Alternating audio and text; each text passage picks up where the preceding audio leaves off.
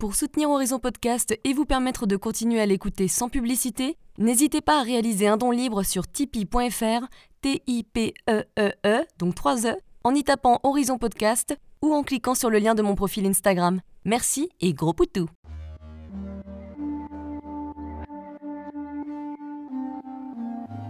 Hello, je suis Léna, passionnée de bien-être, mieux vivre et spiritualité.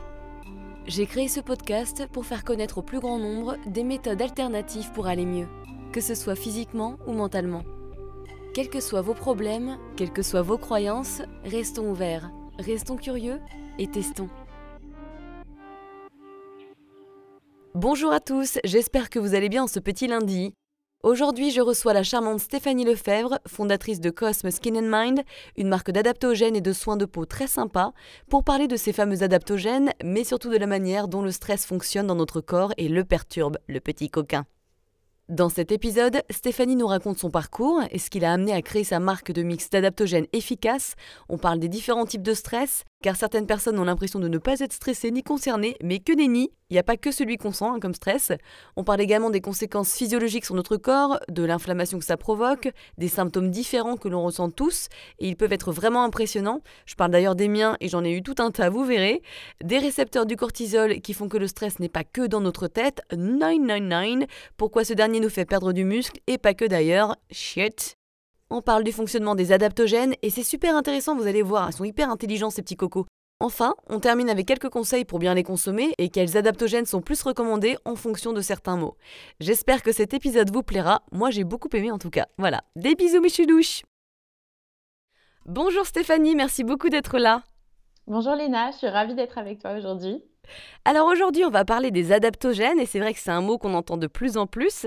Est-ce que tu peux nous faire un rapide rappel si quelqu'un a loupé cette tendance Alors c'est vrai que les adaptogènes, on en parle de plus en plus, mais c'est quand même euh, quelque chose qui reste assez inconnu. Les adaptogènes, c'est une catégorie de plantes médicinales qui, bah, ça va désigner à la fois des plantes, mais aussi des racines, des baies, des champignons, etc qui vont réduire l'impact du stress sur l'organisme et protéger euh, notre corps des méfaits du stress. Donc c'est hyper important parce que bah, le stress a infusé quand même euh, pas mal de pans de notre vie. c'est clair. voilà, c'est un peu, euh, ça vient de partout et c'est multidimensionnel. Et du coup, vraiment la définition des adaptogènes, ça correspond à trois critères. Le premier, c'est que c'est des plantes qui sont non toxiques, c'est-à-dire qu'elles n'ont pas d'effets secondaires nocifs pour l'organisme, ce qui est hyper important et très intéressant par rapport à d'autres plantes ou d'autres médicaments.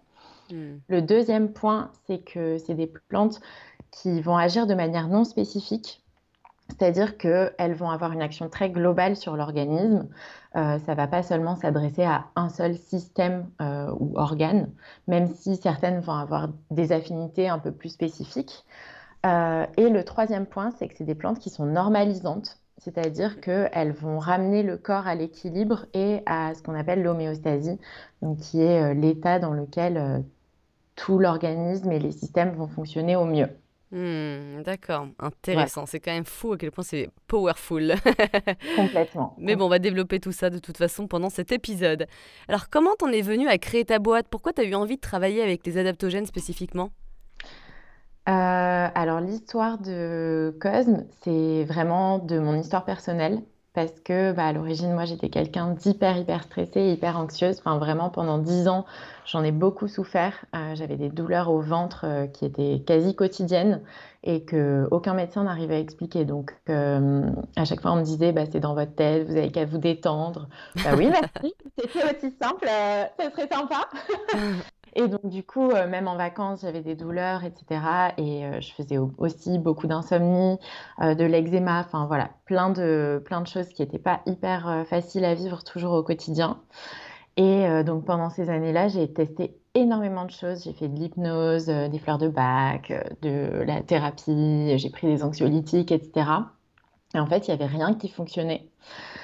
Et au bout d'un moment, un peu en désespoir de cause, je me dis, tiens, je vais aller voir euh, sur des blogs américains. Et j'ai commencé à lire euh, des articles sur les adaptogènes. Et je me suis dit, tiens, il y a peut-être quelque chose à explorer. Euh, et, à l'époque, on n'en trouvait pas du tout en France. C'était il y a peut-être 4-5 ans. Ouais. Et, euh, et, donc, du coup, je me suis dit, bah, je vais essayer. Et je les ai fait venir des États-Unis. Donc, ça me coûtait une fortune, bien sûr. Mais bon, la santé a-t-elle un prix? Voilà. C'est clair, exactement, ouais. Euh, et, en fait, ça m'a fait un bien, mais fou. C'est-à-dire que euh, en quelques jours, bah, j'avais plus de douleur au ventre, je dormais à nouveau comme un bébé, alors que à savoir que de 3h à 5h, en général, je fixais mon plafond toutes les nuits. Ah putain, l'horreur. Ouais, donc donc ça m'a plutôt changé la vie euh, et, je me suis dit mais il faut absolument qu'en France on connaisse les adaptogènes et que, et que les personnes soient familiarisées avec, euh, avec ces plantes parce que c'est exceptionnel et c'est un peu comme ça que j'ai lancé. À l'origine c'était pour moi, donc j'avais fait ma petite tambouille avec les plantes euh, que j'avais testées qui fonctionnaient le mieux, les meilleurs mélanges, etc. En, en, parallèle je faisais aussi beaucoup de recherches parce que c'est des plantes qui sont hyper compliquées et donc tu vois Ma première approche des adaptogènes, c'était un livre de peut-être 600 euh, pages en anglais hyper technique. ah ouais. Euh, ouais qui était trop intéressante. Et donc, du coup, c'est comme ça que j'ai créé Cosme. Et en fait, euh, donc, comme je te disais, j'avais de l'eczéma. Et, et, je mélangeais directement des adaptogènes avec des hydrolats et je l'appliquais sur mes plaques d'eczéma. Mmh, ça marchait super bien, du coup? Et ben, ça me faisait moins de grattage, ça m'apaisait, il y avait moins de rougeur, etc. Et je me suis dit, tiens, il y a quand même un truc euh, que j'ai voulu du coup euh, expérimenter et, rechercher. quoi. Ah non, mais c'est fou. Et tu te souviens ce que tu avais pris euh, comme type d'adaptogène qui t'a soulagé en quelques jours de ton anxiété? Alors moi, c'était un mélange, mais à l'intérieur, il y avait globalement de l'ashwagandha, euh, du reishi. après, mon premier mélange à moi, c'est quasiment la version en fait euh, finale euh, qu'aujourd'hui on retrouve dans la Chill Potion. Donc il y avait de la l'ashwagandha, du reishi et de la rhodiola. Ouais, ouais, bah, ouais bah, ça m'étonne pas. ça ne m'étonne pas. Ouais, c'est clair. Moi, je prends de la l'ashwagandha en ce moment vers 21h avant de 2 heures, 2 3 heures avant de dormir pour apaiser un peu mon mental et mieux dormir aussi. ça fait bien. Ouais, ouais j'aime bien, mais c'est vrai qu'il y a un truc avec les adaptogènes et puis même ce côté un peu, euh, je sais pas, euh, magie, magie nature, quoi. J'aime bien, c'est mon petit, euh, mon petit rituel. Alors, pas tout le temps, je fais des cures, mais c'est vrai que là, en ce moment, j'en ai un peu besoin. ouais, la période est intense. Ah ouais, ouais, ouais, ouais. Bah, c'est des hauts débats, toujours pareil. Ça s'appelle l'expérience de la vie, quoi. Welcome. Complètement. Et alors, c'est quoi que t'aimes, toi, dans l'herbalisme? Alors, ce que je trouve hyper intéressant justement dans l'herbalisme, c'est le fait un peu de revenir à la terre-mère. Tu vois, celle qui, euh, pendant des années, euh, avant qu'arrive la pharmacopée moderne, euh, nous a soignés, nous a donné un peu tout ce dont on avait besoin. Et ce retour à la nature, je trouve qu'il est hyper intéressant et bah, hyper puissant. Et ensuite, ce que je trouve intéressant dans l'herbalisme et que j'aime beaucoup, c'est aussi le fait que ça fait appel à la capacité inhérente d'une personne à se guérir. C'est-à-dire que dans l'herbalisme, on va te donner des clés euh, pour t'aider sur certains aspects de ta vie dans laquelle tu es en difficulté. Et en fait, euh, les plantes vont fonctionner d'une manière assez douce pour que ton organisme refonctionne, réapprenne à fonctionner de la bonne manière. Mmh. la petite subtilité qui fait la différence. Oui, complètement. Et du coup, euh, ben, les plantes en tant que telles ça contient énormément de molécules actives différentes et c'est des synergies qu'on va retrouver dans des plantes en particulier, ce qui est très différent d'un médicament où il, va y avoir une molécule active et où du coup elle va un peu euh, euh, forcer notre corps à aller dans une direction. Là, c'est des, des, complexes d'actifs qui vont s'équilibrer pour créer quelque chose de beaucoup plus puissant et euh, contrebalancer des potentiels effets négatifs. Ouais, c'est génial. Hein. C'est, génial quand tu t'ouvres à ça, du, du coup tu te dis, oh, c'est super complémentaire, ça peut même remplacer, ça dépend. Hein. Mais en tout cas, ça fait du bien aussi de, comprendre comment ça fonctionne et je pense que c'est important. ouais, et ça nous responsabilise aussi, je trouve, de notre santé. Totalement. plutôt que d'être dépendant à ben, un médicament, tu vois, j'ai mal à la tête, je prends un doliprane. Euh, le fait d'en apprendre plus sur les plantes, déjà, ça nous met un peu un premier pied dans euh, comment s'auto-guérir et aussi apprendre à comment euh, fonctionne notre corps, etc. Donc euh, je trouve que c'est hyper complet. Ah ouais, c'est ce qu'on a besoin, je pense. se, responsabiliser sur notre santé, c'est ce qui manquait euh, jusqu'alors, quoi. Mais ça va, ça commence à changer. Je pense que nous, on est en train de. Tu vois, cette jeune populace, on va dire, est en train de changer là-dessus, en tout cas la plupart. Ouais. Et, c'est marrant parce qu'on pense que c'est hyper ancien, hein, puisque les hommes préhistoriques utilisaient déjà les plantes il y a plus de 60 000 ans. Et c'est toi qui disais ça, mais on pense qu'ils ont appris en regardant les animaux s'automédiquer, c'est ça? Exactement. En fait, euh, à l'origine, euh, les hommes ont appris un peu sur les plantes euh, en regardant les, les animaux, bah, par exemple, manger certaines plantes. Ok, bon, bah, celle-ci, elle n'est pas toxique. Donc Déjà, ils voyaient si le renard il était pas. Exactement. Donc celle-ci, on peut a priori la consommer, elle va être safe pour nous. et ensuite, bah, du coup, l'utiliser à des fins, tu vois, par exemple, euh, si euh, il y avait un animal qui avait une blessure, il allait consommer un certain type de plante, etc. Et donc du coup, c'est vraiment du learning. Et après, il y a une deuxième partie qui est hyper intéressante aussi, je trouve, c'est que euh, on peut aussi en apprendre sur les plantes en regardant simplement leur forme et leurs caractéristiques. Hmm. C'est-à-dire que, par exemple, on va prendre le cas de l'hibiscus, tu vois. L'hibiscus, rien qu'en regardant sa couleur et sa forme, eh ben, on va se dire, OK, il y a un bienfait, par exemple, pour la femme. pour la chatoune. Exactement. C'est diurétique, hop là. non, mais complètement. Et donc, du coup, en regardant simplement les choses dans la nature, on va trouver des similarités avec euh, le corps humain. Et du coup, on peut, euh, enfin, au départ, il y avait un lien entre euh, ces formes et ces couleurs qui pouvaient expliquer, du coup, sur quel sur quel bienfait allait agir la plante. Oh là là, c'est passionnant et je trouve ça un petit peu triste qu'on n'apprenne pas ça, tu vois. Au moins les bases à l'école. Bon, je crois qu'en maternelle, des fois, tu analyses un petit peu les, feuilles des arbres, je crois que c'est ce genre de choses, mais c'est là, tu vois, tu, c'est le niveau maximum de ce que tu fais et c'est un peu triste parce que du coup, tu sais rien en fait, bordel. J'avais déjà posté un truc sur Instagram, mais tu connais plus les marques, tu sais, les, les, logos et les marques que putain, les feuilles ou les plantes ou quoi que ce soit, tu vois, c'est un peu triste tout. Alors que tu vois, il y a plein de. Enfin, on est entouré par plein de remèdes dans la nature, enfin, ne serait-ce que l'ortie. Enfin, moi, je me souviens euh, de quand j'étais petite, euh, je me piquais tout le temps aux feuilles d'ortie. C'était chiant. ouais, très chiant. Et ben en fait, euh, en réalité, l'ortie, il y a plein de bienfaits. Et c'est juste une manière de voir les choses qui peut être différente et, on a plein de choses à transmettre aux enfants. C'est vrai, maintenant, soit je mets de la poudre d'ortie dans ma petite salade, ou soit je me fais une petite tisane qui est reminéralisante, euh, ce genre de choses. Et c'est vrai que je vois plus les orties euh, comme avant. Là, tu vois, quand j'y pense, je me dis, tiens, je faudrait que je les récolte et que je les sèche. Oh. Alors qu'avant, j'ai envie de les couper, les tondre, ça me saoulait. et ce qui est intéressant, c'est qu'on se rend compte que les plantes, elles ont été utilisées dans toutes les médecines anciennes, hein, comme la Yurveda, la médecine traditionnelle chinoise et encore aujourd'hui. Mais pourquoi tu penses que la médecine des plantes, elle a été occultée pendant aussi longtemps? Euh, alors, en fait, en réalité, le fait qu'on ait occulté la médecine des plantes pendant une certaine période, c'est pas si ancien que ça. C'était controversé à une euh, période, pardon, parce que ça faisait écho bah, aux femmes sorcières. Euh, aux femmes qui guérissaient et on les accusait souvent euh, bah, d'utiliser des plantes à des fins euh, négatives, c'est-à-dire par exemple l'empoisonnement. Donc il y avait beaucoup de femmes qui utilisaient des plantes qui étaient considérées comme des sorcières et que finalement on mettait au bûcher. Voilà, tout simplement. voilà, voilà. Putain de merde. Qu'est-ce qu'on se tape depuis des décennies, des centaines d'années, nous? Complètement. Et c'était très lié, bah, du coup, à l'Église, au patriarcat, etc. Et ensuite, euh, finalement, c'est vraiment en 1941, sous le régime de Vichy, que la France a décidé d'interdire la pratique de l'herbalisme et les herboristeries. Donc on a vraiment, euh, on a vraiment perdu euh, cette utilisation des plantes à ce moment-là, en France en tout cas. Et en fait, aujourd'hui, il y a vraiment un monopole des pharmaciens sur l'utilisation des plantes médicinales, parce qu'il n'y a que 150 plantes qui sont vraiment libérées à un usage libre. Et le mmh. reste, en fait, euh, on n'a pas le droit de ni les commercialiser, ni les conseiller, etc. Donc c'est assez compliqué. Et donc il y a des syndicats, par exemple, euh, les simples, qui œuvrent justement pour euh, bah, rétablir ne serait-ce que le diplôme. parce qu'aujourd'hui, tu n'as pas le droit d'être diplômé herboriste, par exemple. Ouais, c'est dingue ça quand même. C'est assez dingue. Et en fait, ce qui est intéressant, c'est que, et, et assez contradictoire, c'est qu'à la base, les plantes, c'est quand même euh, à la base de, toute notre pharmacie, puisque euh, c'est souvent euh, dans les médicaments des, dérivés actifs de certaines plantes. Et en fait, on perd la racine, tu vois. C'est un peu hypocrite quand tu penses, en fait.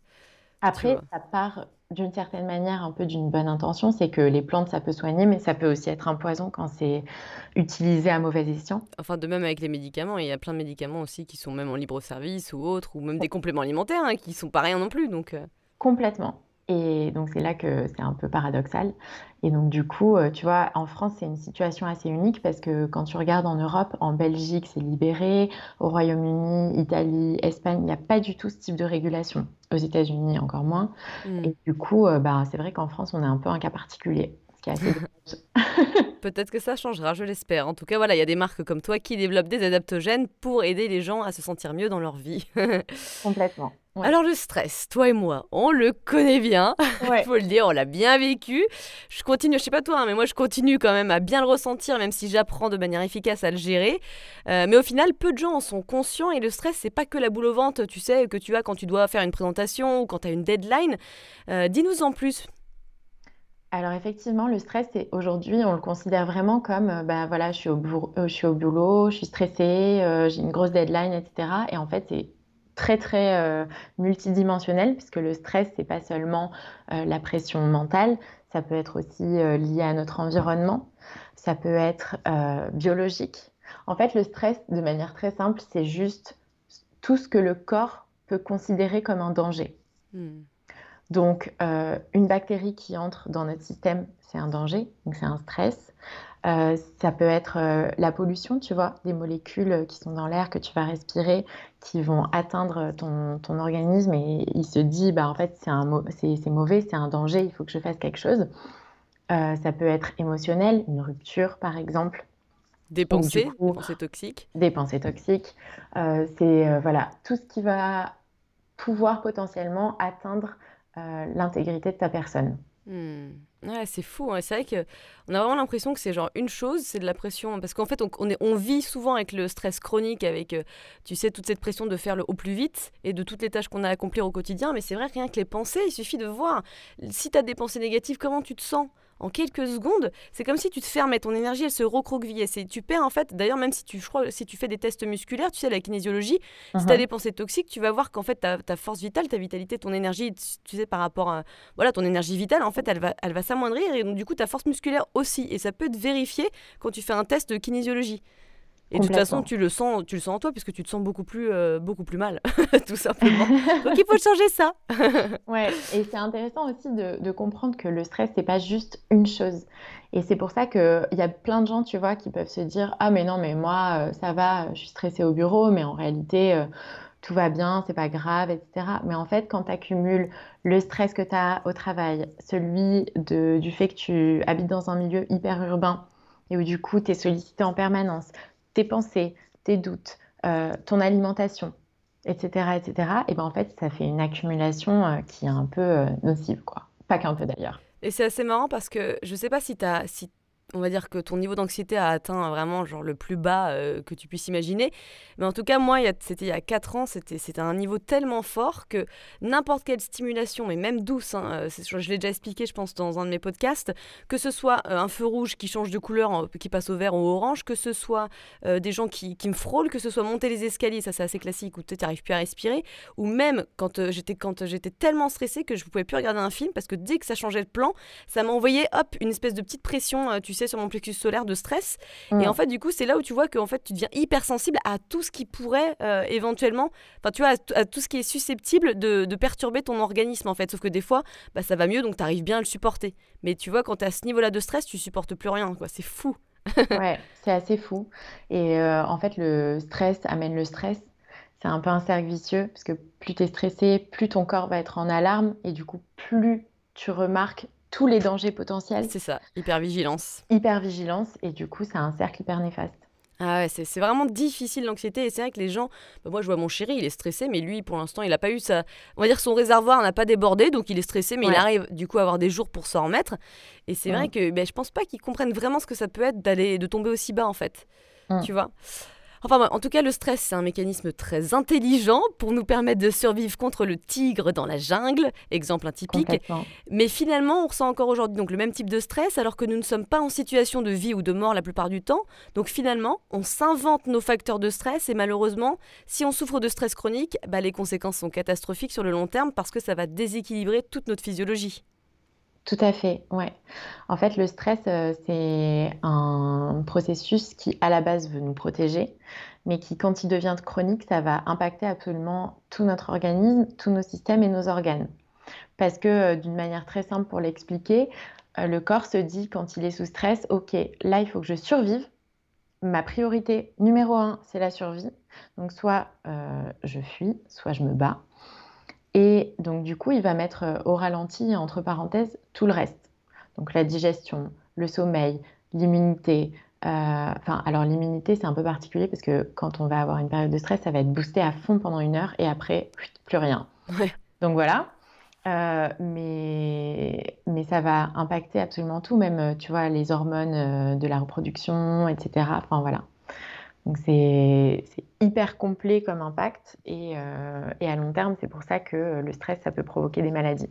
Ah oui, totalement. Tu perturbes encore une fois tout ton, tout ton fonctionnement physiologique, quoi. Et ce qui est intéressant, c'est qu'on a des récepteurs du cortisol hein, dans tous nos tissus, ce qui fait que non, le stress, il n'est pas que dans la tête. Hein. Euh, d'ailleurs, on ne le ressent pas que dans la tête. Si on est connecté à notre corps, on peut le voir ou on le ressent fortement, souvent dans le plexus, dans le cœur, une pression par-ci, une pression par-là. C'est dingue hein, quand même. Ouais, bah le cortisol, effectivement, on a des récepteurs qui sont partout dans le corps. Ce qui est assez particulier, c'est que le cortisol, ça va être sécrété à la base selon les, commandements de ton cerveau. Le cerveau envoie l'ordre euh, aux glandes surrénales de produire du cortisol. Ce cortisol, il va voyager dans tout le corps et il va avoir la capacité de rentrer dans les cellules et euh, de venir communiquer directement avec le noyau à l'intérieur de nos cellules. Donc c'est vraiment des messagers de on, se met en alerte et on réagit. On a du coup bah, en particulier des récepteurs qui sont au niveau du nerf vague. C'est pour ça qu'on dit que quand on est stressé, il faut faire des choses pour stimuler son nerf vague et du coup le détendre et l'apaiser. Euh, et ensuite, on va en avoir partout, même euh, bah, dans les intestins en particulier. Euh, c'est ça qu'on a, des chiasses quand on est stressé, ce genre de choses. Hein exactement. Non, mais c'est vrai. complètement. Ça, en fait, le stress sur la digestion, ça va soit bloquer complètement, mm. soit euh, larguer les amarres, libérer. Mayday. ouais, ouais. Et donc, du coup, effectivement, le stress, c'est pas que dans la tête, c'est aussi dans le corps. Ouais, c'est assez marrant parce que moi, du coup, en ce moment, je suis à fond dans, on va dire, la rééducation de mon système nerveux et tout. Donc, je fais ma détective sur les propres signes que mon corps euh, me propose et manifeste quand j'ai des périodes stressantes. Et là, par exemple, j'ai reçu jeudi, j'avais encore une fois une deadline de dingue. Et du coup, j'étais hyper stressée. Et donc, j'ai tout ressenti. Et c'est assez marrant de voir donc ton cœur qui commence à palpiter beaucoup plus vite. Et c'est intéressant ce que tu dis par rapport au cortisol qui rentre dans, tout, dans les noyaux de, toutes les cellules, de toutes les cellules, parce que moi, j'avais l'impression que toutes mes cellules s'ouvraient en mode hyper Tu sais, vraiment, il y avait cette hypersensibilité, tu sais, à l'environnement, quoi. Et c'est vraiment intéressant. ce que tu dis, ça résonne par rapport à ce que j'ai vécu cette semaine. Donc voilà. ouais, ouais. Bah, c'est bien que tu sois connecté parce que justement, c'est une chance en fait. Non, mais c'est vrai que je trouve que c'est une chance de faire ça. Et pour moi, c'est vraiment ce qui fait que j'arrive maintenant à maîtriser mon anxiété, c'est d'accueillir les sensations. Et c'est vraiment le truc qui a fait le changement. Parce qu'avant, j'essayais soit de respirer, sauf que quand tu, respires trop, et alors que tu es stressé, ça va augmenter ton rythme cardiaque. Donc, du coup, en réalité, mm. ça va plus te stresser qu'autre chose. C'est pour ça qu'il y a des gens qui disent Mais je comprends pas, moi, je, je, je, je, stresse, donc je respire. Mais en fait, ça marche pas chez moi, ça, ça augmente mon anxiété. Et en fait, il faut plutôt essayer d'analyser de regarder euh, justement comment tu respires, de rien changer, de te grounder, c'est-à-dire de sentir les contacts dans ton, tu vois, les points d'appui entre ton corps et le sofa ou le, ou le sol, etc. De regarder ton environnement extérieur, de te parler, d'accueillir donc euh, ce qui vient, de rassurer ton corps en même temps, c'est ok, tu peux ressentir ce que tu veux. Et, et voilà en fait. Et au bout d'un moment, ton corps, il va se rendre compte, ah oui, effectivement, en fait, non, ça va, donc on peut se calmer. Et du coup, il y a, y a l'orage qui est passé, mais qui est vraiment passé, c'est-à-dire qu'il n'est pas resté, tu l'as pas mis de côté, réprimé en disant non, bah, je vais me changer les idées ou de toute façon, faut que j'avance. Et donc, du coup, ça reste dans tes cellules, ça reste dans ton organe, donc ça laisse des empreintes. Bah non, parce que là, tu auras tout ressenti, donc le message sera passé, donc pouf, on se remet en équilibre. Voilà. Alors parfois, c'est pas aussi facile que ça de ah se remettre en équilibre. Faut apprendre. Faut, faut... Non, mais c'est pour ça, hein, moi, ça fait 4 ans que je souffre à fond, et là, c'est la quatrième année et la première année où je, où enfin, je comprends que ça fonctionne bien pour moi comme ça, tu vois. Mmh. Ouais. Mais ouais, ouais, non, c'est, et chacun sa méthode, hein, mais c'est vrai que c'est, en tout cas pour moi, celle-ci, elle, elle fonctionne énormément bien. Mmh. ouais, je suis d'accord avec toi de se reconnecter à des sensations hyper faciles. Euh, juste par exemple, sentir quand tu marches ou dans tes chaussures les sensations que tu ressens dans tes pieds, etc. C'est un bon moyen. Bah ouais, parce que souvent, en fait, tu te coupes de ton environnement, tu, es complètement déconnecté quand tu es en stress. Donc là, le fait de te reconnecter à ton environnement, ton corps va, enfin, ton cerveau va pouvoir comprendre qu'il est peut-être un peu plus en sécurité que ce que tu mmh. croyais. Mais c'est tout un travail, c'est un process, c'est long. Hein. Ouais, et du coup, d'ailleurs, euh, ça me fait penser à un truc qui est important aussi, c'est que justement, quand euh, on est en situation d'hyper-anxiété ou d'hyper-stress,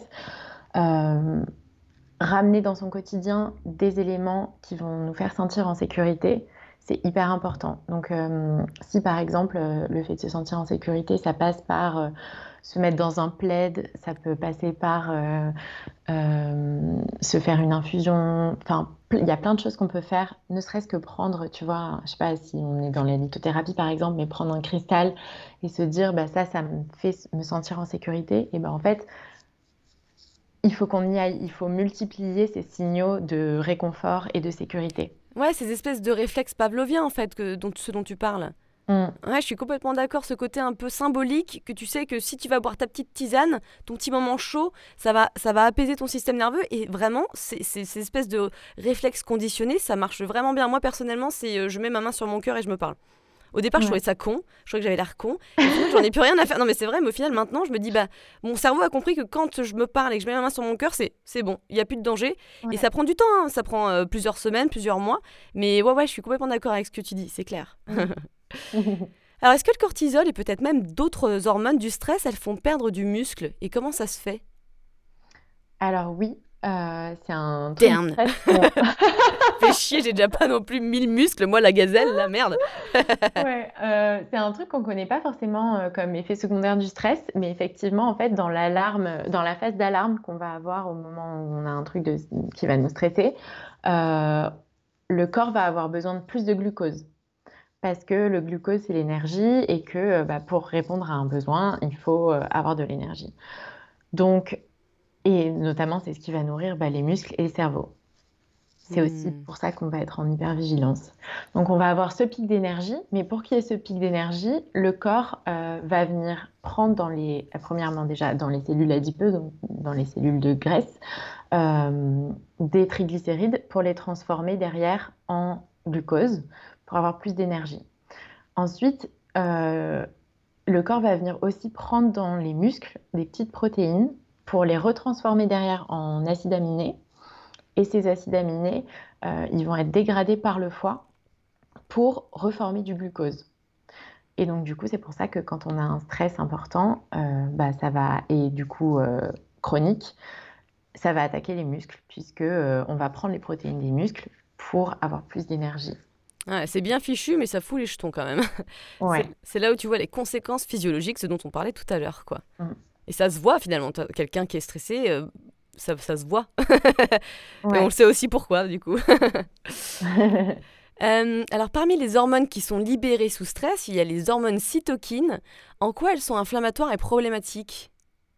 Euh, alors en fait, les cytokines, notamment les, parce qu'il y a différents types de cytokines, mais les cytokines inflammatoires en particulier, leur but à la base, c'est dans le cadre de l'immunité, de signaler à tout notre organisme euh, qu'il faut se mettre en alerte. Mmh. Donc, elles vont être euh, très systémiques et très générales dans le corps. Et euh, le stress chronique va faire que notre immunité, sur le coup, comme je te disais, va être boostée pendant une heure. Donc, on va avoir plein de cytokines pro-inflammatoires qui vont augmenter. À long terme, ces cytokines-là, c'est la racine de plein de maladies inflammatoires. Notamment, bah, on va penser par exemple à la maladie de Crohn au niveau des intestins, mais ça peut être aussi euh, l'eczéma, le psoriasis quand on pense à la peau. Tout le lien entre bah, la peau et les émotions, enfin le cerveau. Euh, et donc ça va aussi créer une inflammation au niveau des muscles, qui est assez problématique, notamment dans le muscle du cœur, donc euh, le myocarde, puisque derrière, bah, ça va pouvoir euh, provoquer des, accidents cardiovasculaires plus importants. Hmm. Donc euh, cette hyper cette hypersécrétion de cytokines, ça va avoir un effet local en créant une inflammation locale qui peut être réversible assez facilement, euh, mais ça va aussi avoir euh, un, effet sur les tissus en dégradant les tissus et en dégradant euh, bah, les muscles. Et donc tu dis que les cytokines, il y en a qui sont gentils, entre guillemets, c'est ça? Je ouais. vachement. Et ils servent à quoi C'est les, les, cocos gentils, là? Elles sont anti-inflammatoires. Donc en fait, on a des ah. cytokines pro-inflammatoires et d'autres anti-inflammatoires. Et donc du coup, quand on est sous stress, il va y avoir une dérégulation des niveaux inflammatoires et anti-inflammatoires. D'accord. Et donc les, les, fameuses cytokines, comme tu disais, euh, inflammatoires, à la base, elles servent à alerter aussi tout le corps, comme un peu le cortisol? Ou je simplifie un peu trop la chose? Si, c'est ça. Euh, en fait, à la base, elles vont avoir un effet d'alerte euh, pour que notre système immunitaire se mette en route. C'est euh, des molécules, enfin des, hormones qui vont appeler le système immunitaire à créer une réponse hyper efficace et beaucoup plus rapide. Donc, c'est utile, par exemple, quand il y a un risque ou un stress biologique. Tu vois, un, je sais pas, le virus de la Covid qui rentre. Les cytokines, elles sont en mode on se met en état d'alerte, c'est parti, on est prêt Let's go Exactement. Ouais, c'est fou, hein, c'est fou comment le corps est tellement bien fait, mais bon, malheureusement, effectivement, on constate que le stress chronique bouleverse tout ce petit équilibre. Exactement. Et alors, c'est quoi le lien entre le stress chronique, justement, mm. et la dépression? Alors, il y a vraiment un fait avéré entre euh, le stress chronique et la dépression. Il faut savoir que selon les études, on estime que dans les patients euh, qui sont dans une dépression, il y a à peu près entre 50 et 75 de ces patients qui ont un degré trop élevé de cortisol, un niveau trop élevé de cortisol. Et le cortisol, du coup, c'est l'hormone du stress. Donc, euh, il y a vraiment une relation entre les deux. Et ça, ça s'explique parce que en gros, le cortisol, ça va réduire le nombre de récepteurs de la sérotonine qu'on a dans le cerveau. Donc euh, la sérotonine, c'est quand même l'hormone euh, du bien-être, de, la joie, etc., du bonheur. Et donc du coup, comme on va avoir plus de cortisol, on va avoir moins de récepteurs, donc moins de sérotonine et moins de bonheur. Donc ça, c'est hmm. la première chose. Ensuite, on va avoir aussi plus de mal à trouver du plaisir dans les choses simples de la vie euh, parce que la dopamine, qui joue beaucoup sur par exemple la, motivation, la concentration, etc., va entrer en concurrence avec euh, la prolactine. Et la prolactine, c'est une hormone qui est sécrétée en grande quantité quand on est sous cortisol. Hmm. Donc du coup, plus de cortisol égale moins de dopamine, en gros, pour simplifier. ce qui fait qu'il y a un, un, lien entre le stress et la dépression. Et après, du coup, aussi, le stress, euh, ça va créer, bah, comme on disait, des pensées euh, un peu circulaires, récurrentes, des angoisses, etc. Et bah, du coup, euh, cette anxiété, ça va se répercuter pas seulement sur le corps, mais aussi, du coup, dans notre cerveau. Ah là là, c'est fou. C'est marrant, tu parais pas stressée, tu parais très calme. Hein. T'es encore anxieuse maintenant? Euh, ça dépend des phases, hmm. mais globalement, beaucoup moins. Ouais, ouais, ça se voit, hein. ça marche euh, la Shwaganda et, les, et les adaptogènes. La tête ta propre pub, ma poule. Hein. J'adore. Moi, je suis moi, je vais super vite, tu sais. Moi, on dirait que j'ai pris de la coke depuis que je suis petite, alors que non. Mais ouais, ouais, bah, il va falloir que je me tape une, une, plus, une plus grosse cure là, je crois. C'est vrai que bah, après, ça m'arrive encore euh, d'avoir des phases où bah, typiquement l'entrepreneuriat, c'est quand même hyper, euh, hyper costaud euh, en termes de stress et d'anxiété. Donc il y a quand même des phases où bah, je suis un peu moins sereine, mais globalement, ouais, je suis quand même plus détendue qu'avant. Et ce qui est assez marrant, hein, c'est qu'on gère tous différemment notre stress. Certains comme moi et toi, je pense, en sont très conscients. J'essaye d'accueillir au max mon anxiété, comme j'ai parlé, hein, de la ressentir. Et alors moi, je la ressens surtout dans mon plexus solaire, mais j'en ai eu partout dans mon corps, hein, des signaux. J'ai eu des points de côté partout dans mes intestins, des diarrhées, le contraire, des douleurs musculaires, en veux-tu, en voilà, partout dans mon corps, des douleurs de mm. nerfs, et ça, ça fait super mal, des fourmillements, des douleurs articulaires, aux mains, aux pieds, une migraine, une hypervigilance, des pensées négatives, des troubles du sommeil, des problèmes de vessie sans aucun problème concret. c'est un truc de dingue, hein, franchement, c'est fou. alors, il y a différents types de, personnes, hein, de profils de personnes qui connaissent euh, du stress, non? Oui, complètement. Il y a les personnes comme nous qui vont justement être très attentives et avoir des ressentis physiques. Ce qui fait que bah, du coup, c'est plus facile de dire à ce moment-là, je suis stressée et là, j'ai un trop-plein et il faut que je fasse quelque chose. Mais c'est badant quand même. Hein. ce, qui est, hyper chiant, mais d'un côté, c'est aussi une chance. Ouais. Tu vois, euh, là, dernièrement, euh, je sais que j'en ai trop fait et que j'étais trop euh, dans le doux et pas assez dans le slow.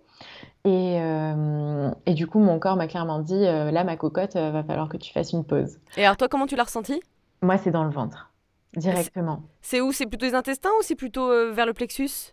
C'est, ça commence par le plexus. Et ensuite, donc c'est complètement, c'est une boule. J'ai l'impression que c'est une boule de feu, tu vois. Ouais, je vois. Et une boule de pétanque en feu. Mmh, ouais, qui est lourde. Ouais, ouais. C'est, important de les caractériser. Hein. Je trouve que c'est assez utile. Mmh. Ouais, je comprends. Ça va irradier du coup euh, sur toute la partie intestin où euh, je vais avoir euh, un blocage de la digestion avec des ballonnements mais énormes. Donc je me retrouve avec un, ventre de femme enceinte mmh. terrible et ce qui du coup crée encore plus de douleur. Et comme bah, dans le sens inverse, la santé intestinale va jouer sur ton bien-être mental, bah, du coup, c'est un cercle hyper mauvais. Ouais, du coup, tu bats de trip un peu. Mais je comprends. Ouais. Et mmh. c'est aussi sur mon sommeil. Mmh. Ouais, bah on est un peu similaires, hein. copine. I hear you, I feel you. Amen. c'est clair, c'est clair. Euh, mais après, tu as listé pas mal de choses euh, que des personnes, euh, enfin, que, dans lesquelles plein de personnes se reconnaîtront, je pense. On peut aussi citer tout ce qui est problème de peau. voilà, tu es stressé, d'un coup, tu as une plaque d'eczéma qui sort. Ou de l'acné. Hein. Ou de l'acné, mm. complètement. Parce que c'est un. Bah, l'acné, ça reste un phénomène inflammatoire et le cortisol, ça va augmenter l'activité de tes glandes sébacées. Donc, c'est top. Euh, et après, pour répondre aux plusieurs typologies de personnes, du coup, il y a aussi des personnes euh, qui ont du stress, mais qui ne le ressentent pas et qui font du coup, euh, qui ont un lifestyle qui leur permet d'évacuer le stress de manière assez facile et régulière, notamment bah, par le sport, parce que le sport, ça reste un très bon moyen d'éliminer le cortisol. Ouais, le matin, hop là, boum, tu l'élimines le stress, ouais. Même le soir, si tu fais un peu plus doux. Euh, qui vont par exemple méditer, bien manger, s'autoriser des temps de repos, des activités qui leur font du bien, comme on disait, et qui les rassurent. Et du coup, c'est OK parce que le stress en soi, euh, c'est pas censé être toujours négatif. Avoir une certaine dose de stress, c'est aussi positif pour ton organisme. Mais euh, ces personnes-là, on va dire qu'elles ont du stress, mais elles le contrebalancent. Donc ça, c'est OK. Et après, il y a la catégorie un peu intermédiaire où là, c'est beaucoup plus compliqué. Euh, c'est les personnes qui vont avoir euh, pas mal de stress au quotidien et soit par manque de temps, soit par manque de, prise de conscience, vont rien faire en particulier pour calmer leur stress, l'apaiser, etc. Et du coup, ça c'est hyper pernicieux parce que bah, à long terme, c'est là que les problèmes arrivent. Euh, il y a des personnes qui vont me dire Ah non, mais moi, euh, j'ai vachement de stress, euh, je sais pas, je suis en MA ou n'importe, et, ou en conseil, et je bosse de 8h à 23h, et il n'y a pas de problème, et je dors 5 heures par nuit, et en fait, je me dope au café. et qui vont me dire Mais moi, je fonctionne hyper bien sous stress, je suis hyper stimulée, etc. Donc, je vois pas pourquoi je devrais faire quelque chose. Mais en fait, c'est exactement à ce moment-là qu'il faut faire quelque chose parce que euh, justement, on parlait de l'accumulation du stress à long terme, bah, ça va créer plein de déséquilibres et ces déséquilibres, ça va, ça va créer des maladies à long terme comme euh, bah, le diabète, euh, des problèmes cardiovasculaires, ça peut créer du coup, comme on en parlait, de la dépression, du burn-out, ça c'est plus connu, et bah, le développement de cancer. parce que ça va créer une dégénération dans le fonctionnement des cellules. et tu vois, je parlais tout à l'heure du fait que le cortisol, ça rentrait dans le noyau des cellules. Et euh, en rentrant dans le noyau des cellules, ça va altérer de manière temporaire ton ADN. Et donc, du coup, bah, ça provoque la, dégénérescence euh, de nos cellules. Mmh. Ouais, c'est fou. Oh là là. ne tripons pas, ne pas de tripons pas, il y a des solutions, on va en venir. D'ailleurs. Exactement. Mais donc, du coup, c'est hyper positif pour tout ça mmh, d'être conscient des effets du stress ou d'apprendre à être conscient. Et c'est vrai que, comme tu dis, hein, ce dernier, cette dernière typologie de personnes, bah, c'est des gens qui ne sont pas forcément connectés avec leur corps, soit parce qu'on ne leur a pas appris, soit parce que c'est une protection qui se sont créées. Et ça, c'est vrai qu'il y a du travail. il y a des gens qui ne le seront jamais ouverts. Hein. J'en vois dans ma famille, euh, c'est pas leur truc, c'est pas leur truc. Mais de toute façon, euh, c'est à toi de prendre ton propre chemin. Hein. Tu peux pas guérir les autres. c'est compliqué. Non, c'est vrai. Mais exactement, comme tu disais, il y a plein de trucs qu'on peut faire. Ouais, ouais. Alors revenons à nos petits moutons, en tout cas nos petits adaptogènes. En, mhm. euh, plus des solutions classiques, hein, euh, il y a des adaptogènes et des nervins qui peuvent venir nous aider. C'est quoi un nervin pour ceux qui ne savent pas? Alors un nervin, c'est une catégorie de plantes qui va agir sur le système nerveux. Euh, il y a différents types de nervins. Il y a des nervins qu'on consomme au quotidien. Tu vois, typiquement le thé ou le café, c'est des nervins qui vont être appelés stimulants et qui du coup vont stimuler le système nerveux pour avoir euh, plus d'activité, notamment dans notre cerveau, dans nos muscles, etc. Euh, ça, à long terme, en réalité, ça va un peu épuiser notre énergie vitale. Donc c'est en modération toujours. Mmh. Après, il y a les nervins toniques. Euh, les nervins toniques, ça va venir nourrir le système nerveux pour que, euh, parce que le, parce que en gros le stress va un peu attaquer le système nerveux et euh, euh, tu vois notamment dans notre cerveau ça peut modifier la manière dont les, les informations passent. Donc du coup les nervins toniques vont vraiment restaurer le système nerveux pour que toutes les connexions se, fassent bien et euh, que les nerfs fonctionnent à leur mieux. On va par exemple penser bah, à l'avoine, euh, à la centella asiatica ou ce genre de choses.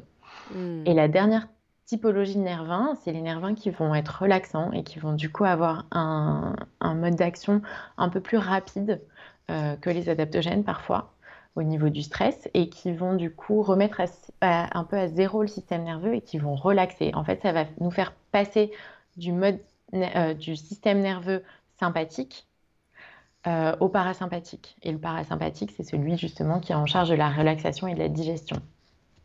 Ah, d'accord, c'est intéressant. Ouais, hmm. Assez intéressante. Et alors, on dit que les adaptogènes, ça a une partie bidirectionnelle, c'est-à-dire les adaptogènes, effectivement, c'est bidirectionnel dans le sens où euh, ça va pouvoir s'adapter aux besoins d'une personne. Euh, donc, tu vois, par exemple, l'ashwagandha, ça peut être euh, très tonifiant et revitaliser une personne ah. qui a besoin quand la personne est vraiment très fatiguée ou épuisée. Et une personne qui a besoin, au contraire, qui est surstimulée et qui, du coup, a besoin de se reposer ou de se relaxer, et eh ben, ça va apaiser la personne. Donc, c'est des plantes qui sont assez intelligentes euh, pour s'adapter aux besoins du corps à un moment donné. Euh, tu vois, euh, aujourd'hui, par exemple, je sais pas, moi, on va dire que je suis dans un état d'épuisement. L'ashwagandha, ça va me revitaliser. Au contraire, si je suis en mode hyper speed, à courir partout, etc., ça va me calmer. Après, hmm. ça dépend aussi du coup des besoins à certains moments de la journée. Le soir, ton corps a plus besoin de se poser. La shwagandha, ça va t'aider à mieux dormir. Mais si tu le prends le matin, au contraire, ça va te donner de la vitalité. Donc, c'est hyper intéressant. Fabuleux. Et c'est pareil pour la pression sanguine, par exemple. Tu vois, euh, il y a des adaptogènes. Euh, euh, qui vont baisser euh, la pression et le rythme cardiaque euh, si la personne en a besoin, alors que une, la même plante sur une autre personne va au contraire augmenter la, tension et le rythme cardiaque. Mmh, c'est hyper intéressant, c'est fou. Assez dingue, ouais. Je pense que mes auditeurs, ça va vous donner envie. c'est quoi les 4 R des adaptogènes en anglais? Alors, les quatre R, c'est recognition, euh, enfin la reconnaissance, parce qu'en gros, il y a d'abord donc dans le stress la phase de reconnaissance. Ok, il y a un stress que j'identifie, et donc du coup, il va ordonner, comme on disait, au corps euh, de sécréter certaines hormones et de se mettre en état d'alerte. Les adaptogènes à cette phase-là, ils vont augmenter la rapidité de la réponse au stress. Donc, on va avoir une réponse beaucoup plus rapide.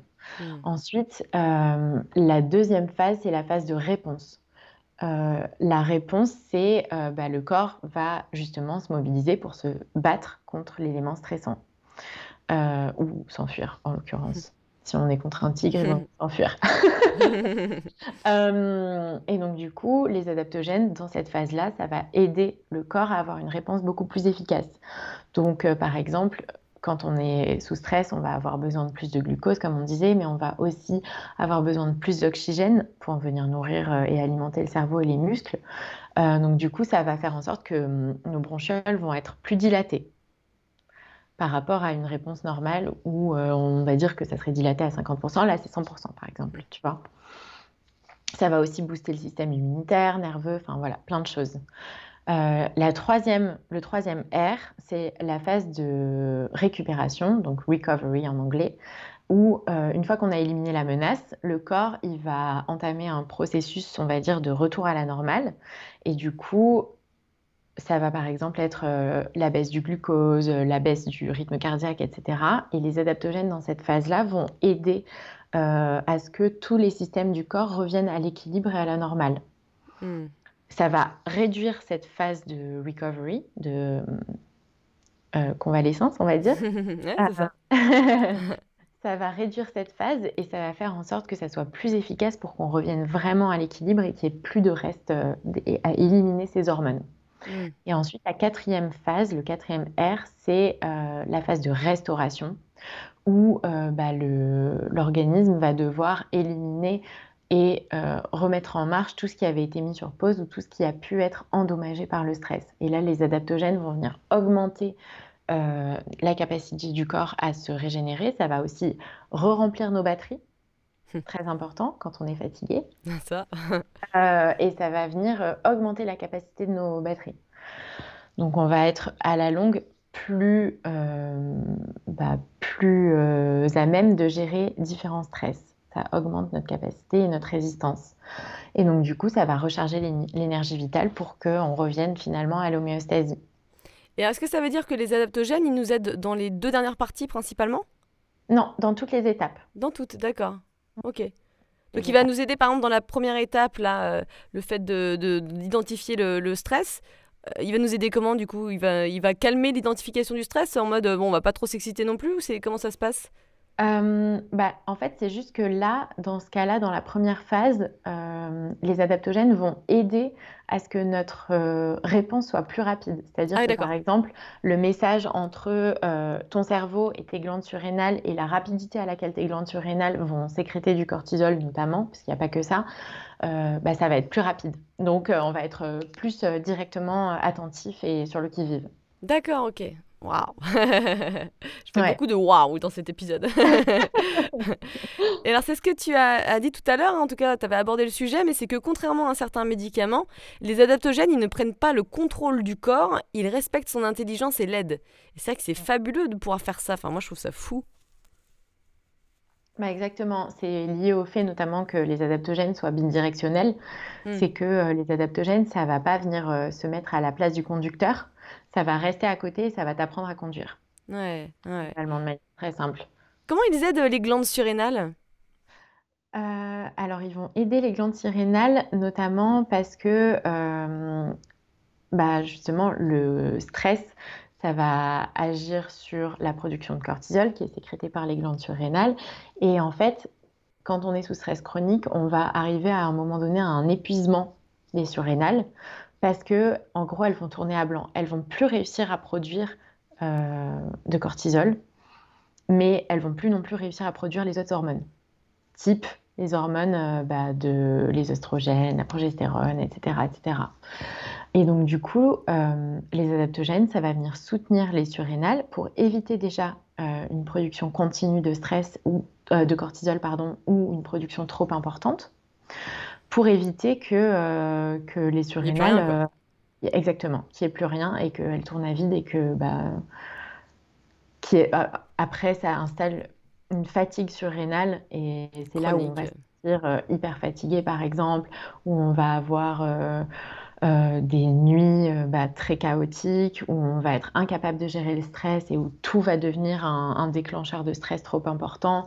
On va avoir par exemple ce qu'on appelle le brain fog, donc de du le brouillard. du matin.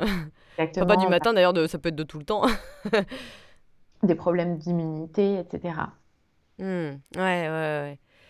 Alors reparlons un petit peu de, de, la consommation, de comment on les consomme. Il me semble que certains euh, doivent être bu comme un thé et d'autres tu peux les mettre dans ton yaourt ou ton smoothie ou ton latte, c'est ça? Euh, Alors ça dépend vraiment de la typologie de plante. Parce que euh, il y a certaines plantes, par exemple, comme le basilic sacré, tu vois, qui sont des plantes qu'on va pouvoir faire infuser comme euh, on ferait infuser des feuilles de thé. Le tulsi, hein, c'est ça hein? Oui, tout à fait. Euh, ça va, ça va très bien fonctionner en infusion et du coup, bah, pas de souci. Et après, il y a certaines plantes où c'est un peu plus compliqué parce que, par exemple, le, le reishi, pour vraiment extraire les principes actifs, il faudrait faire une décoction assez longue si on, voudrait, si on voulait le boire euh, en infusion. Et en fait, dans la réalité, c'est pas toujours très pratique. Et donc, du coup, c'est pour ça que euh, le consommer en poudre, qu'on va ajouter du coup sur notre assiette, sur, euh, dans un latte, comme tu disais, ou autre, ça va être beaucoup plus pratique. Et aussi, ce qui est important, c'est que certaines molécules actives vont être extraites par l'eau, qui est un solvant euh, particuliers, ensuite d'autres qui vont être extraites par euh, de l'alcool et autres. Donc du coup, il y a plein de manières de consommer euh, les plantes, mais globalement, le fait de le prendre en poudre, on va avoir un spectre très large. Et je pense parce que je me souviens que je commandais un chaga il y a, je sais pas, quelques années. Et ce chaga-là, il fallait le consommer en... C'était de la poudre, mais par contre, il fallait le consommer en tisane. Donc je ne sais pas si ça aurait été le même effet que de le mettre sur, que de le mettre sur ma salade ou mon latte ou quoi que ce soit. Je sais pas, hein, je pose la question comme ça. Euh, c'est-à-dire que tu faisais infuser, tu mettais euh, la poudre dans un, une genre de mousseline et tu faisais infuser, c'est ça? Ouais, il faudrait que je te retrouve la, la marque. C'est une marque du sud-est. Du sud-est. Enfin, pas du sud-est, mais par là. Ouais, il faudrait que je te le retrouve. Ouais, c'était ça. Ok. Bah, en fait, c'est juste que du coup, par le type d'infusion, euh, par le- la, la méthode de l'infusion, tu vas extraire certains principes actifs du chaga. Mais tu aurais très bien pu le consommer en interne en mangeant la poudre. Donc en fait, à partir du moment où c'est en poudre, du coup, tu peux le consommer froid ou chaud ou peu importe, quoi. C'est ça. Un peu, ouais. D'accord. Ouais. Voilà. Et après, c'est important du coup de respecter quand même les doses euh, des adaptogènes. Euh, et c'est aussi pour ça que souvent on les consomme en poudre parce que euh, il faut certains grammages et que du coup, si c'est en gélule, bah, souvent t'as pas assez de grammes. Par exemple, pour te donner une idée, euh, moi la Chill Potion, je recommande 2 grammes par jour, ce qui est vraiment euh, les, proportions recommandées par tous les, tous les spécialistes des adaptogènes et les herbalistes cliniques. Et si on voulait mettre les 2 grammes en gélule, ça ferait à peu près 7 à 8 gélules à consommer tous les jours. Ah ouais. ça fait beaucoup de gélules. Non, mais c'est intéressant de. Ouais, d'accord. Ok. Et donc c'est pour ça qu'en général, les adaptogènes, c'est sous forme de poudre, euh, sauf si tu consommes un seul adaptogène, mais ça non plus, je le conseille pas forcément, parce que tu vois, si on prend le cas de la rhodiola, euh, la rhodiola, c'est une plante qui est très asséchante. Euh, et donc du coup, si tu as un dosha, par exemple, qui est déjà assez sec, Hmm. euh, ou que tu as déjà des problèmes de sécheresse, notamment de la peau, des muqueuses, euh, des yeux, etc., et ben en fait, ça peut, à un moment donné, si tu en prends pendant une certaine période, aggraver ces symptômes-là. Alors qu'à la base, toi, tu voulais prendre des adaptogènes pour te rééquilibrer et retrouver le bien-être, et ben en fait, ça va un peu faire l'effet contraire à un moment donné. Et donc, du coup, c'est pour ça que souvent, les adaptogènes, c'est dans des synergies avec plusieurs plantes, parce que le fait d'avoir ces différentes plantes, ça va rééquilibrer les effets euh, éviter que du coup ça soit, soit trop, trop desséchant ou trop euh, euh, réhydratant des tissus euh, pour vraiment arriver à un équilibre et que euh, tout fonctionne bien. Et ça va aussi, le fait de les consommer ensemble, ça va aussi booster l'efficacité des unes et des autres. Ouais, synergie, quoi. Ouais. Exactement. Ouais. Et l'astragalus, t'en penses quoi? Parce que c'est vrai que j'avais écouté un podcast il y a quelques mois et il en disait des merveilles.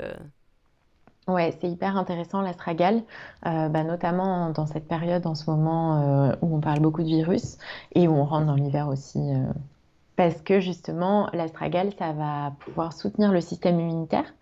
Donc on va être plus à même de se défendre et on va éviter un bon nombre de maladies. Hmm. Donc ça, pareil, à mettre en poudre sur sa salade ou son latte ou etc. Quoi. Ouais, après on peut aussi la le consommer par exemple en teinture. Tu sais, c'est euh, une macération de la plante dans de l'eau et de l'alcool. Et du coup, euh, on va ajouter quelques gouttes dans un verre d'eau, dans une tisane ou peu importe. Hmm. Mm. Alors c'est quoi le top 3 des adaptogènes contre l'anxiété? Ça fait peut-être partie de ta chill potion, justement.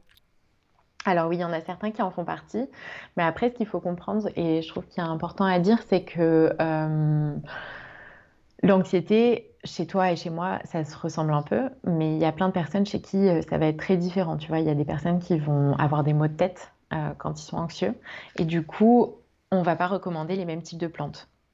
Euh, tu vois, une personne euh, qui a de l'anxiété et qui du coup a des douleurs euh, ben, au niveau de la tête, etc., ou des migraines ou du brain fog, euh, je leur conseillerais par exemple de partir plutôt sur du basilic sacré, parce que ça va avoir une affinité avec, avec le cerveau.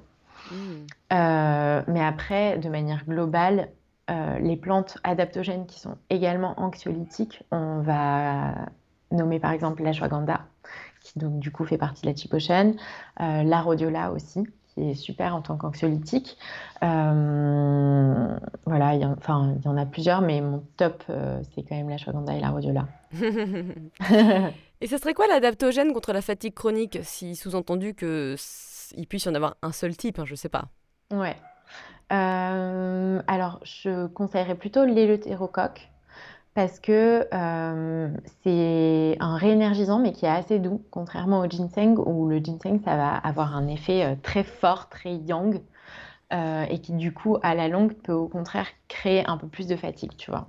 Ouais. Et là, l'é- l'éleutérocoque, euh, quand on va le prendre, on peut le prendre quand même sur une période assez étalée et ça va vraiment augmenter l'énergie vitale de manière assez douce Hmm. pas du tout euh, dans le côté euh, nerveux, etc. Et euh, ça va éviter certains aspects négatifs qu'on peut retrouver dans le ginseng.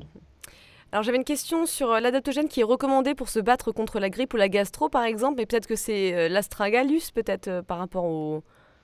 Ouais, euh, bah, on Le peut par système exemple immunitaire. exactement, l'astragale, c'est hyper important, intéressant et on peut aussi citer, l'échinacée. Mmh. Heu, alors l'échinacée, c'est un un peu il y a certaines personnes qui le considèrent comme un adaptogène et d'autres non, mais ça reste une bonne plante, même par exemple quand on sent qu'on commence à avoir des petits picotements dans la gorge et qu'on se dit: «Ah tiens, il y a une petite angine qui arrive», on prend une teinture d'échinacée, c'est du coup en teinture plutôt et on prend une teinture d'échinacée, heu, jusqu'à, heu, 90 gouttes par jour et en fait, c'est assez radical. Ah, c'est bien parce que c'est vrai que ça arrive ça, le gorges là. Ouais. Ouais et heu, ma dernière question, ça serait combien de temps, par exemple, si on prend, heu, ta chill potion ou heu, tu vois, cette synergie contre l'anxiété, c'est des cures de combien de temps en moyenne? En général, un peu comme pour tous les compléments alimentaires, c'est plutôt 3 mois qui est recommandé. Même si on va ressentir des effets avant, heu, l'idéal, ça reste 3 mois parce que c'est le temps que le corps, heu, comprenne vraiment que: «OK, ça, c'est mon équilibre, c'est là où je me sens bien» et je le garde en mémoire pour que du coup, heu, ça soit ma home base. Alors super, on va finir par un jeu de questions-réponses. L'idée, c'est de répondre rapidement à une petite série de questions. Quel livre t'a marqué? Alors le dernier livre qui m'a vraiment marqué, c'était cet été, heu, Kilomètre zéro de Maud Ankawa. Je sais Ça pas parle de tu quoi? l'as lu? Ç ça me dit quelque chose mais Alors c'est très, heu, porté sur le développement personnel, mais dans une histoire, heu, un peu romancée où en fait c'est une femme qui part, pour trouver un remède dans les montagnes, du Népal, il me semble. Dans les montagnes du Népal pour trouver des remèdes justement pour sauver sa meilleure amie qui est atteinte d'un cancer. Et heu, elle doit trouver un certain manuscrit, elle se fait aider, heu, par, heu, du coup des communautés locales et cetera et elle en elle elle fait un peu un voyage initiatique où elle est ac accompagnée par, par une personne qui va vraiment lui faire prendre conscience de plein de choses et je trouve que c'est très adapté à notre mode de pensée actuel et du coup hyper enrichissant, en termes de pensée. Mmh, intéressant. Je le recommande. Une routine matinale recommandée qui fonctionnerait pour tous? Bah, moi j'adore les morning routines et donc du coup, heu, je dirais faire des étirements, prendre ses adaptogènes, heu et méditer ou faire du journaling. Mmh. Ouais. Ton petit déj idéal? Heu, un yaourt de coco avec, du, du granola et des fruits. Mmh. Une habitude à prendre? Se reconnecter à son corps? Oh oui. Une habitude à supprimer? Être tout le temps sur son téléphone et pour le coup, heu, je suis vraiment pas le bon exemple sur ça, Moi, je crois qu'on mais l'est tous pas, on le sait, mais on l'est tous pas en fait, faut faut pas rêver, hein, non Typiquement, tu vois, heu, se réveiller avec son téléphone, heu, c'est clairement pas ouf, mais la réalité, c'est qu'il y a quand même beaucoup de personnes qui le font. Bah ouais, oh puis c'est tout, mince alors, on est humain. L'adaptogène à prendre régulièrement qui conviendrait à tout le monde? L'ashwagandha. La phrase que tu te répètes régulièrement ou ton mantra? Heu, alors je le répète en anglais dans ma tête, c'est «You are enough» Mmh. en français, du coup, si on voulait traduire, ça serait «Tu es assez», mais je trouve que c'est une phrase, que qui est hyper puissante et qui fait beaucoup de bien à entendre. Ouais, ouais, ouais, c'est dur à chaque fois à traduire, je trouve a l'anglais, c'est vraiment une langue qui est pratique pour, heu, aller au fin fond des mots et des fois en français, tu as du mal à trouver le mot, heu, tu vois: «Tu n'es pas assez», bon, ça sonne pas comme en anglais, tu vois? Mais on Ouais. comprend le sens et c'est vrai Mmh. que des fois, tu as envie de traduire quand tu entends des bonnes phrases, mais tu sais pas trop comment le faire parce que ça a pas exactement le même sens, donc je vois ce que tu veux dire. Heu, où est-ce qu'on peut te trouver, et toi et tes petits produits magiques? Hem, alors sur Instagram, bien sûr, sur le site internet aussi, heu et ensuite je fais aussi, du coup, pour les personnes qui ont envie d'aller plus loin, des ateliers, heu, de personnalisation d'infusion où je travaille, du coup, avec les adaptogènes, mais aussi d'autres plantes. Donc si, des personnes ont envie, de, mmh, de créer quelque chose un peu plus personnalisé, c'est possible, mais sinon globalement sur Instagram. J'adore discuter, par message et tout, donc voilà, N'hésitez pas. Exactement. Eh bah, merci beaucoup Stéphanie. Merci à toi, j'étais ravie de cet échange. Ouais, c'était trop cool. Trop sympa, ouais.